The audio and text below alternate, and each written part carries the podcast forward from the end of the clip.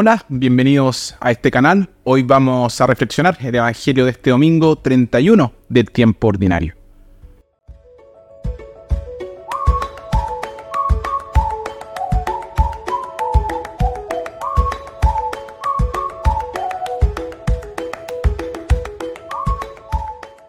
Nuestra primera lectura tomada de Malaquías, el profeta reprende a los sacerdotes de su época por no estar a la altura de su llamado.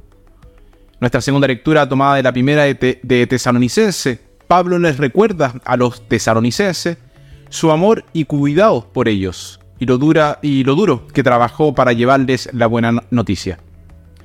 Y nuestro evangelio tomado de Mateo, Jesús lanza un fuerte ataque contra los escribas y fariseos, pero lo que dice es importante para nosotros también.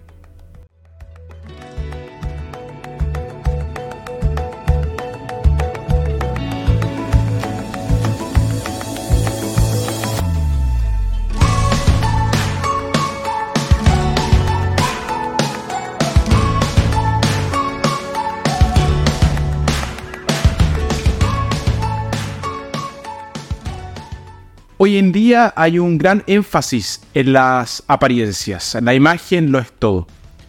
La gente finge, pero en el fondo no es así en absoluto. No, puede, no puedes guiarte por las apariencias. El castillo se encuentra en una elevación con vistas a hermosos bosques y lagos. Domina el campo circundante, aunque no ha sido habitado durante casi un siglo. Todavía parece estar en buenas condiciones al menos desde el exterior. No parece faltar ni una piedra. Sus robustos muros, torreones, torres y contrafuertes están intactos y le dan un aspecto impresionante. Pero basta con entrar al castillo y ver una imagen completamente diferente. Por dentro es un completo desastre. Hay montones de piedra, muros caídos, yeso por todas partes falta el techo principal y también la mayoría de los techos y pisos. Por supuesto, no se encuentra ni un solo mueble en él. Las grandes chimeneas están frías y vacías, y el edificio es poco más que una cáscara. Qué engañosas pueden ser las apariencias. Y lo mismo sucedió con los escribas y fariseos. Por fuera parecían personas buenas y santas, pero por dentro eran todo lo contrario. Y este es un peligro al que nos enfrentamos todos hoy. Cada uno de nosotros tiene dos yo, un yo exterior y un yo interior. El yo exterior es el yo público, el que ven los demás. El interior es el yo privado, el que solo vemos nosotros mismos. El yo exterior es la cáscara, el yo interior es el núcleo. Con demasiada frecuencia, las nueces con cáscaras más grandes están vacías. ¿Por qué sentimos la necesidad de fingir o impresionar a los demás? Porque la mayoría de nosotros obtenemos nuestra autoestima de lo que los demás piensan de nosotros. Por lo tanto, en nuestra necesidad de aprobación, aceptación y estatus, podemos promover el yo externo a expensas del yo interno. Pero ¿de qué sirve la apariencia sin la realidad? ¿La imagen sin la sustancia? No podemos alcanzar ni la felicidad ni la santidad mientras pretendamos ser lo que no somos. En el momento en que intentamos ser lo que no somos, nos convertimos en personalidades ficticias, una presencia irreal. Muchas personas religiosas no son santas porque nunca logran ser ellas mismas.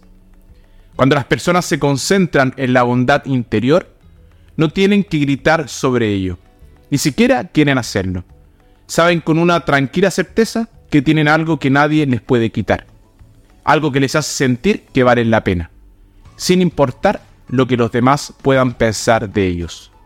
Tienen autoestima y respeto por sí mismos. Jesús supo ver detrás de las apariencias, detrás de la máscara. Vio a la persona interior.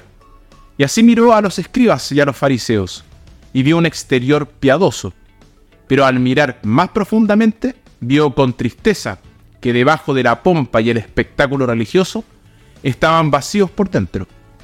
Por otro lado, les dio una gran alegría encontrar a una persona genuina. Con mucho gusto soportó a Pedro porque sabía que a pesar de sus evidentes faltas, su corazón estaba sano. tenemos que intentar ser fieles a nosotros mismos. De lo contrario, seremos personas falsas.